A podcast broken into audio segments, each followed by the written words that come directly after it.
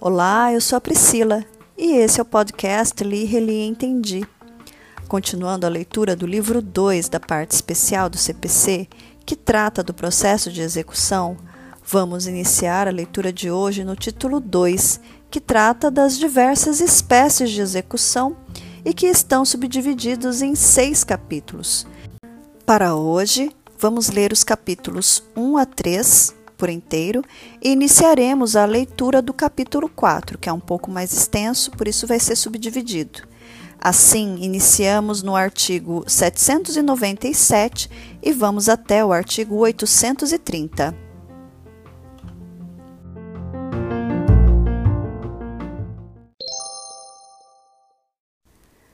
Título 2 das diversas espécies de execução, capítulo 1 Disposições gerais. Artigo 797. Ressalvado o caso de insolvência do devedor, em que tem lugar o concurso universal, realiza-se a execução no interesse do exequente que adquire pela penhora o direito de preferência sobre os bens penhorados. Parágrafo único. Recaindo mais de uma penhora sobre o mesmo bem, cada exequente conservará o seu título de preferência.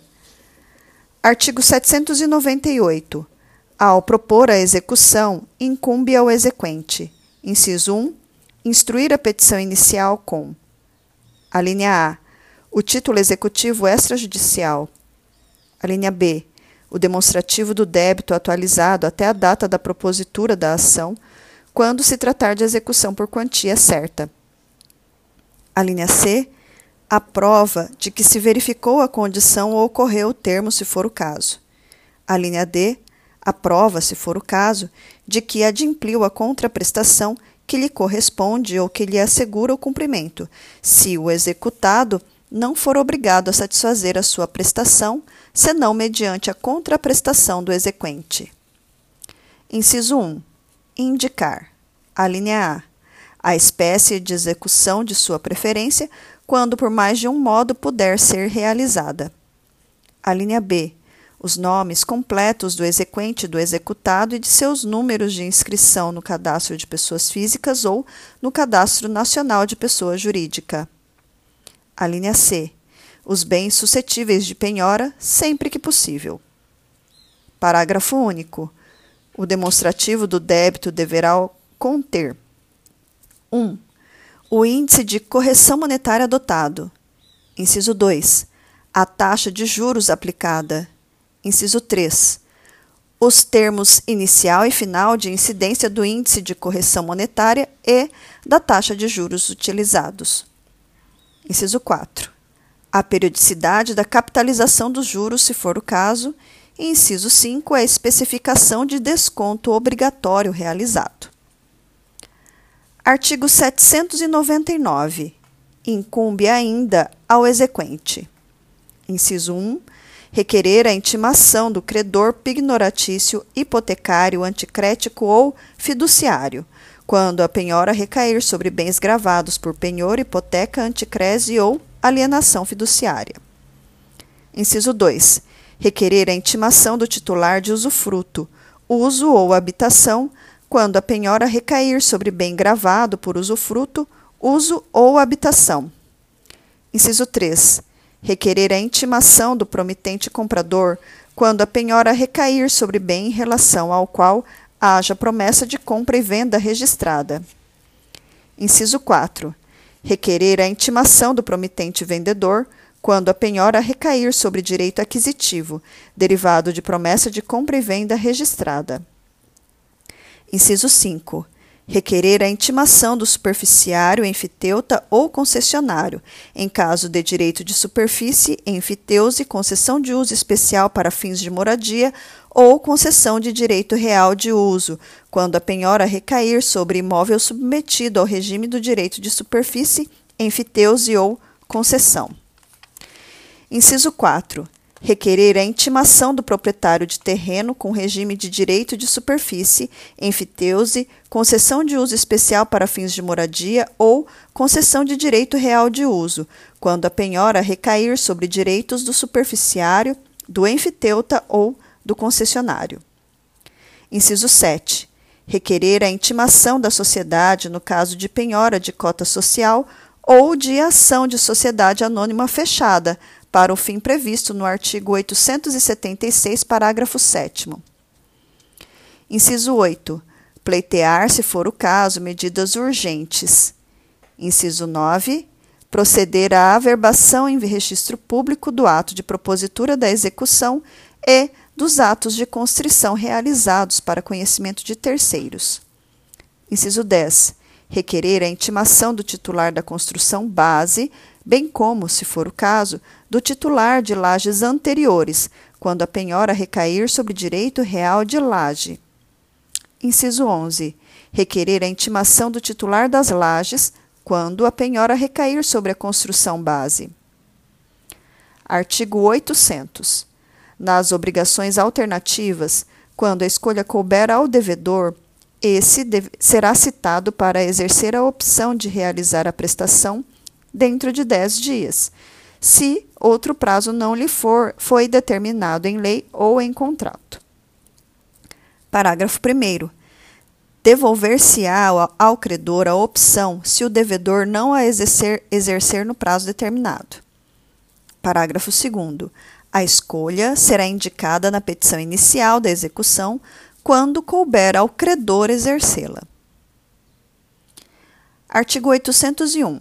Verificando que a petição inicial está incompleta ou que não está acompanhada dos documentos indispensáveis à propositura da execução, o juiz determinará que o exequente a corrija, no prazo de 15 dias, sob pena de indeferimento.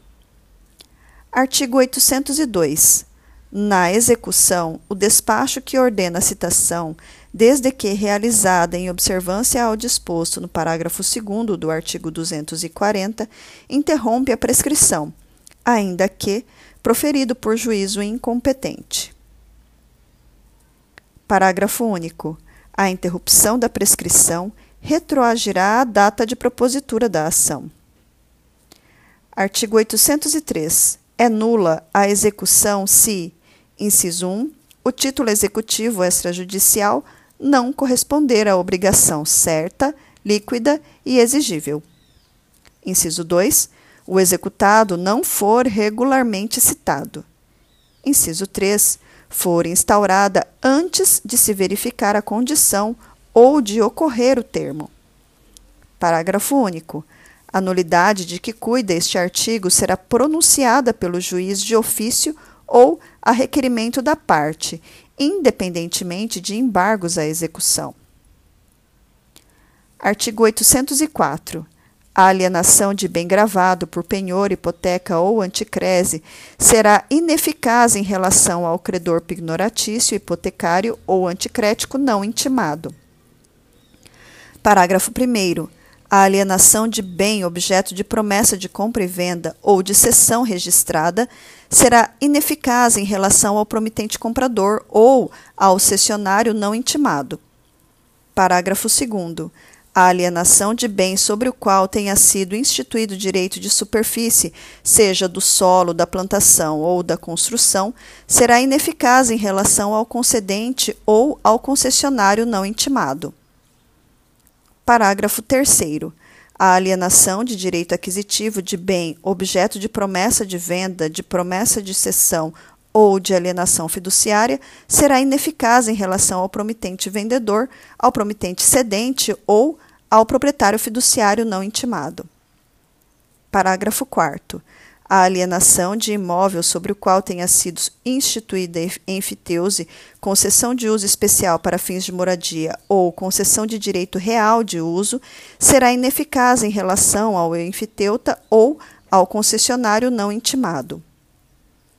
Parágrafo 5 a alienação de direitos do enfiteuta, do concessionário de direito real de uso ou do concessionário de uso especial para fins de moradia será ineficaz em relação ao proprietário do respectivo imóvel não intimado.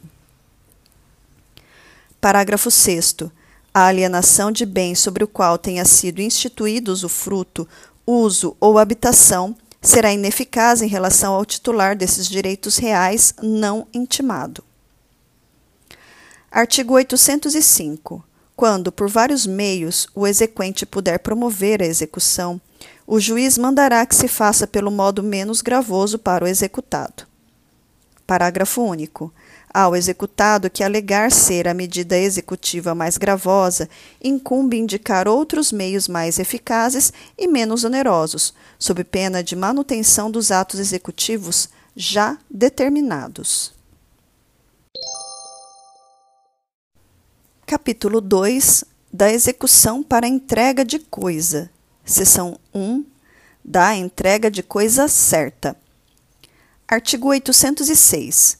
O devedor de obrigação de entrega de coisa certa, constante de título executivo extrajudicial, será citado para, em 15 dias, satisfazer a obrigação. Parágrafo 1. Ao despachar a inicial, o juiz poderá fixar multa por dia de atraso no cumprimento da obrigação, ficando o respectivo valor sujeito à alteração caso se revele insuficiente ou excessivo. Parágrafo 2.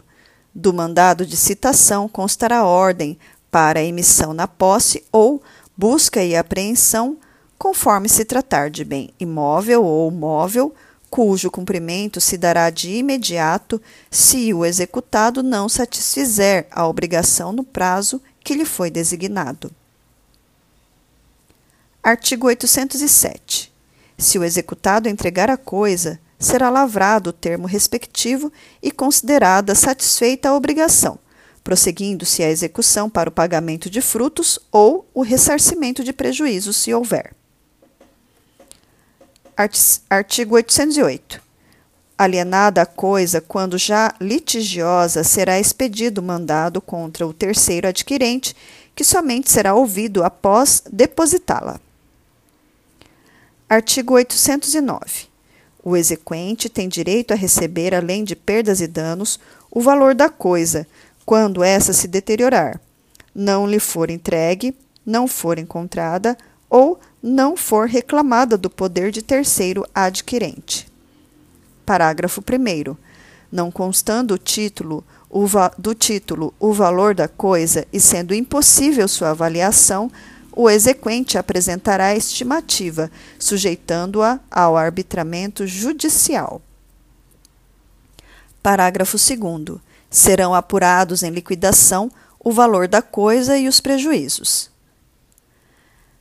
Artigo 810. Havendo benfeitorias indenizáveis feitas na coisa pelo executado ou por terceiros, de cujo poder ela, ela houver sido tirada, a liquidação prévia é obrigatória. Parágrafo único. Havendo saldo, inciso 1, em favor do executado ou de terceiros, o exequente o depositará ao requerer a entrega da coisa. Inciso 2 em favor do exequente, esse poderá cobrá-lo nos autos do mesmo processo. Seção 2 da entrega de coisa incerta. Artigo 811. Quando a execução recair sobre coisa determinada pelo gênero e, pela quantidade, o executado será citado para entregá-la individualizada, se lhe couber a escolha. Parágrafo único. Se a escolha couber ao exequente, esse deverá indicá-la na petição inicial. Artigo 812. Qualquer das partes poderá, no prazo de 15 dias, impugnar a escolha feita pela outra se o juiz e o juiz decidirá de plano ou, se necessário, ouvindo o perito de sua nomeação. Artigo 813 aplicar-se-ão à execução para entrega de coisa incerta, no que couber, as disposições da seção 1 deste capítulo. Capítulo 3 da execução das obrigações de fazer ou de não fazer. Seção 1 Disposições comuns. Artigo 814 na execução de obrigação de fazer ou de não fazer, fundada em juízo em título extrajudicial, ao despachar a inicial, o juiz fixará multa por período de atraso no cumprimento da obrigação e a data a partir da qual será devida. Parágrafo único. Se o valor da multa estiver previsto no título e for excessivo, o juiz poderá reduzi-lo. Seção 2. Da obrigação de fazer. Artigo 815. Quando o objeto da execução for obrigação de fazer, o executado será citado para satisfazê-la no prazo que o juiz lhe designar, se outro não estiver determinado no título executivo. Artigo 816. Se o executado não satisfizer a obrigação no prazo designado, é lícito ao exequente, nos próprios autos do processo, requerer a satisfação da obrigação à custa do executado ou perdas e danos, hipótese em que se converterá em indenização. Parágrafo único. O valor das perdas e danos será apurado em liquidação, seguindo-se a execução para a cobrança de quantia certa.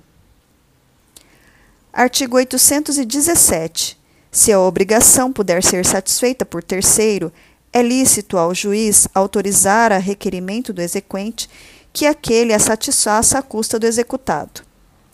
Parágrafo único. O exequente adiantará as quantias previstas na proposta que, ouvidas as partes, o juiz houver aprovado. Artigo 818. Realizada a prestação, o juiz ouvirá as partes no prazo de dez dias e, não havendo impugnação, considerará satisfeita a obrigação. Parágrafo único. Caso haja impugnação, o juiz a decidirá. Artigo 819.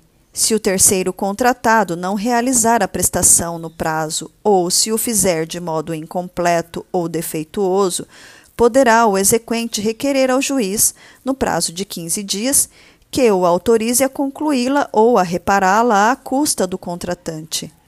Parágrafo único. Ouvido o contratante no prazo de 15 dias, o juiz mandará avaliar o custo das despesas necessárias e o condenará a pagá-lo. Artigo 820. Se o exequente quiser executar ou mandar executar sob sua direção e vigilância as obras e os trabalhos necessários à realização da prestação, terá preferência em igualdade de condições de oferta em relação ao terceiro. Parágrafo único. O direito de preferência deverá ser exercido no prazo de cinco dias após aprovada a proposta do terceiro. Artigo 821 na obrigação de fazer, quando se convencionar que o executado a satisfaça pessoalmente, o exequente poderá requerer ao juiz que lhe assine prazo para cumpri-la. Parágrafo único. Havendo recusa ou mora do executado, sua obrigação pessoal será convertida em perdas e danos, caso em que se observará o procedimento de execução por quantia certa. Seção 3. Da obrigação de não fazer. Artigo 822. Se o executado praticou o ato cuja abstenção estava obrigado por lei ou por contrato, o exequente requererá ao juiz que assine prazo ao executado para desfazê-lo. Artigo 823. Havendo recusa ou mora do executado, o exequente requererá ao juiz que mande desfazer o ato à custa daquele que responderá por perdas e danos. Parágrafo único. Não sendo possível desfazer-se o ato, a obrigação resolver-se resolve-se em perdas e danos, caso em que após a liquidação se observará o procedimento de execução por quantia certa. Capítulo 4 da execução por quantia certa. Este capítulo 4, ele é dividido em cinco sessões.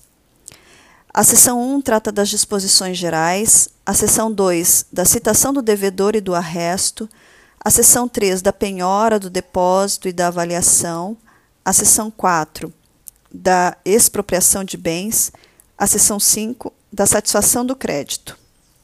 Portanto, vamos começar o capítulo 4 na leitura de hoje e na próxima leitura continuaremos ainda no capítulo 4. Vamos lá? Seção 1 Disposições Gerais. Artigo 824. A execução por quantia certa realiza-se pela expropriação de bens do executado, ressalvadas as execuções especiais. Artigo 825. A expropriação consiste em: inciso 1, a adjudicação, inciso 2, a alienação, inciso 3, a apropriação de frutos e rendimentos de empresa ou de estabelecimentos e de outros bens. Artigo 826. Antes de adjudicados ou alienados os bens, o executado pode a todo tempo remir a execução, pagando ou consignando a importância atualizada da dívida, acrescida de juros, custas e honorários advocatícios. Seção 2. Da citação do devedor e do arresto. Artigo 827.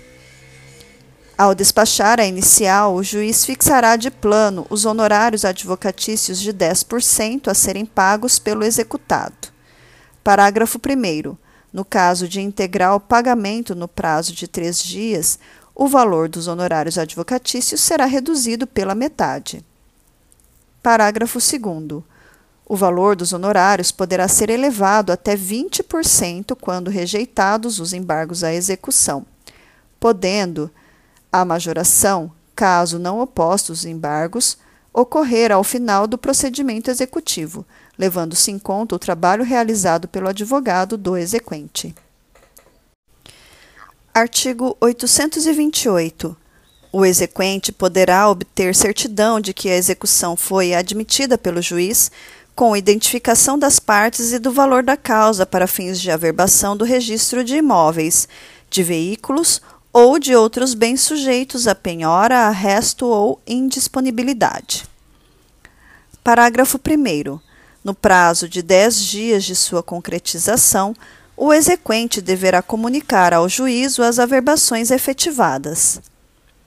Parágrafo 2 formalizada a penhora sobre bens suficientes para cobrir o valor da dívida, o exequente providenciará, no prazo de dez dias, o cancelamento das averbações relativas àqueles não penhorados. Parágrafo 3.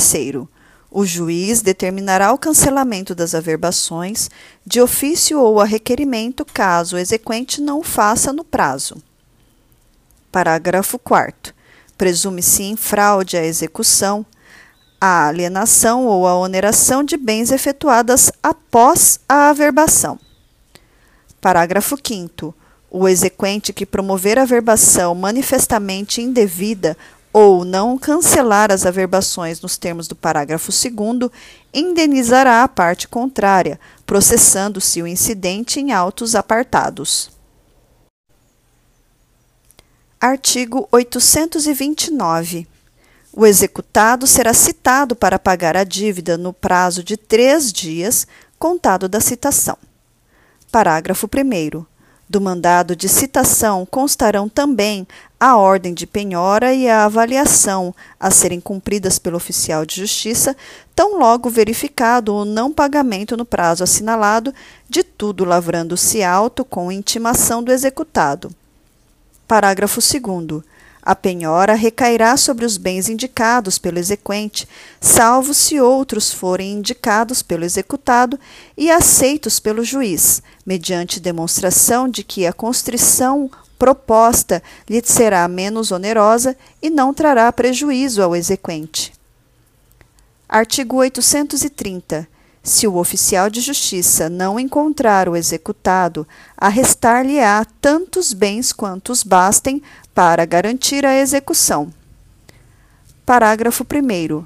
Nos dez dias seguintes à efetivação do arresto, o oficial de justiça procurará o executado duas vezes em dias distintos e, havendo suspeita de ocultação, realizará a citação com hora certa, certificando pormenorizadamente o ocorrido.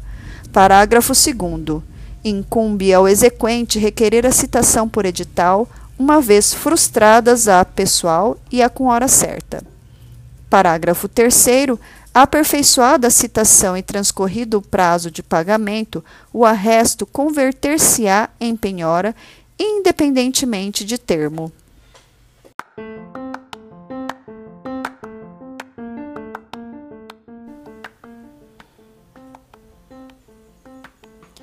E hoje é só. Muito obrigada pela sua companhia e até a próxima!